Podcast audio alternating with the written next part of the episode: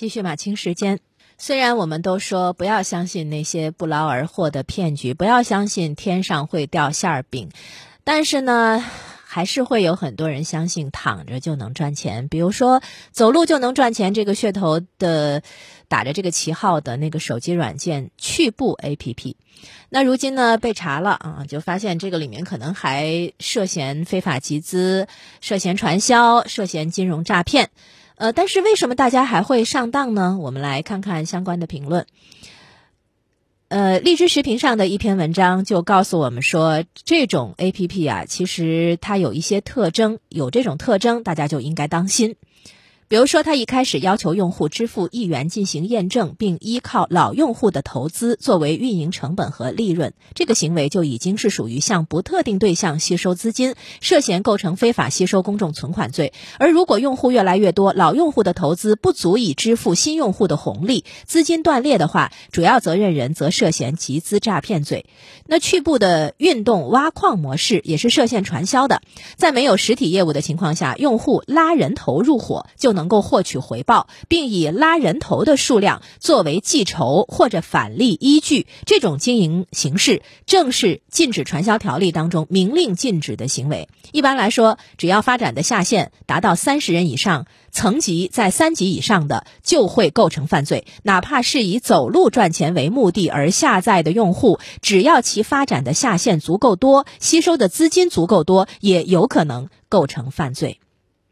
所以评论就提醒我们，在享受到互联网便捷的今天。我们得擦亮眼睛，避免被那些打着擦边球、从事不法行为的 APP 所利用，成为被害者的同时，也有可能会沦为加害者。现实当中，一些 APP 会做一些所谓的推广活动，用户分享的越多，拉取的新用户越多，获取的积分或者奖励就越多。关键是应该识别这种 APP 是不是采取拉人头返利的方式进行推广，以及是不是要求新用户支定支付一定的门槛费用，或者向新用户吸收资金。如果是，那就赶紧远离吧；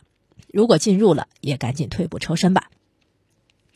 这是提醒普通人，呃，但是光明网的一篇评论说，光是提醒普通人是不行的，因为现在的这种你要靠大家自己去识别，其实是蛮考验人的。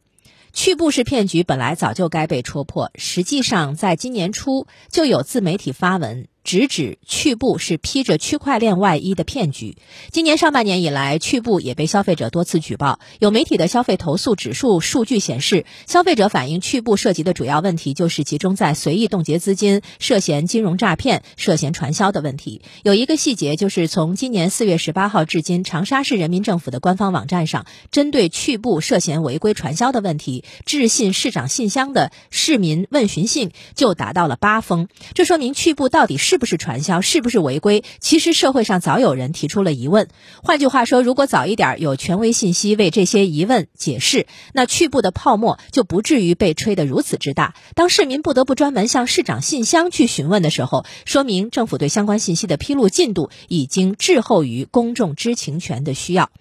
专业人士在普及相关常识的时候呢，都表示，像注册的时候有没有一定的门槛费用，是不是通过拉人头的方式进行获利，是可以帮助我们去做一个大致判断的。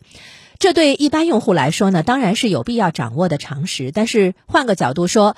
光明正大上市的 APP 到底有没有问题？作为专业把关者的监管部门，是不是更应该及时做出权威判断？如果说调查和定性需要时间，那依据常识做出及时的风险提醒，总是可以做到的吧？我们谈治理的现代化，其中重要的一点就是市场监管的专业化。时下的市场创新可以说是层出不穷，商业模式快速迭代，这对正常的市场监管确实提出了很多的挑战。那在这个阶段，既不因保守而扼杀创新活力，也不因无为而治而为骗局提供土壤，确实考验监管者的专业性和平衡性。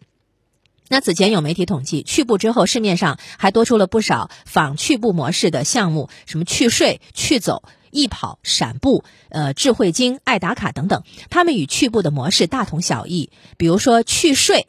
有趣的去，睡觉的睡啊，宣称睡觉即挖矿。当这样一种无本万利的模式演变为一股风潮的时候，监管部门需要更多的警觉，至少需要及时向社会发出必要的预警。